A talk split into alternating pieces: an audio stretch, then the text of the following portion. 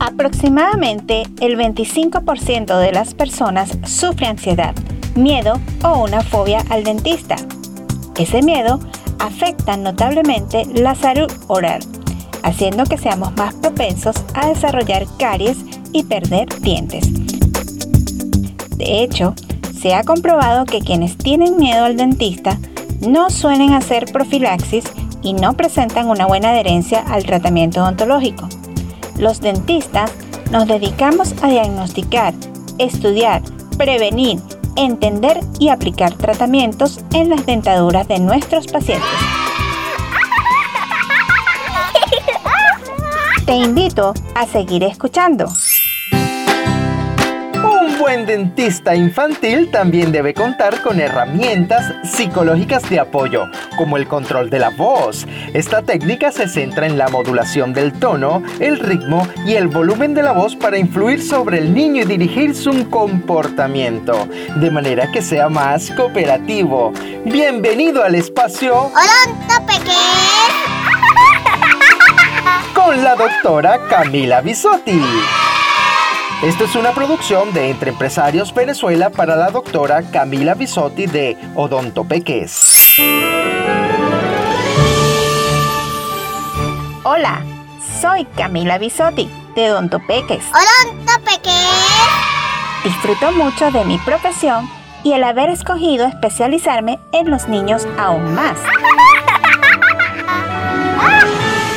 Tengo 6 años de experiencia y en Odontopeques tenemos la forma de hacer mágica la visita de tu niño o niña al consultorio.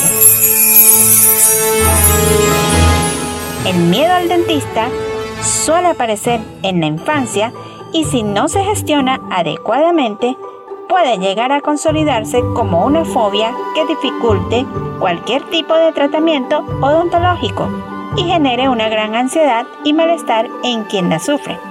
Por eso, te comparto estas recomendaciones para que tengas en cuenta. Número 1. Dar el ejemplo. Si llevas a tu hijo a la consulta mientras el dentista te hace la revisión, podrá ir familiarizándose con el ambiente y el instrumental. Además, tu comportamiento le servirá de ejemplo para que comprenda que no hay nada que temer. De hecho, en las situaciones nuevas, los niños pequeños buscan en sus padres pistas sobre cómo deben reaccionar. Número 2. Consultas periódicas. Otra estrategia para prevenir el miedo al dentista consiste en lograr que el niño se sienta cada vez más cómodo a través de las visitas periódicas. De esta manera, también será más fácil resolver cualquier problema que se presente y evitar tratamientos dentales más complejos, como las extracciones, que suelen ser más dolorosas y generan una asociación negativa. Punto número 3. Evita comentarios negativos. A veces los padres no se dan cuenta, pero recurren al dentista como castigo con frases como por ejemplo, no comas más dulces o tendrás que ir al dentista. O no te preocupes, no te dolerá. En su lugar, es mejor hablar en términos más positivos, como por ejemplo, el dentista te revisará los dientes. Sé que te portarás muy bien y luego podremos ir al parque que tanto te gusta jugar. Punto número 4. Elegir un buen dentista infantil. La elección del dentista pediátrico es fundamental para que los niños tengan una buena experiencia en la consulta. Un buen dentista infantil dominará las técnicas de manejo de conducta que favorecen el control de las emociones negativas relacionadas con el miedo y la ansiedad de manera que podrá calmar al pequeño. En Odontopeques hacemos que la visita al dentista sea mágica.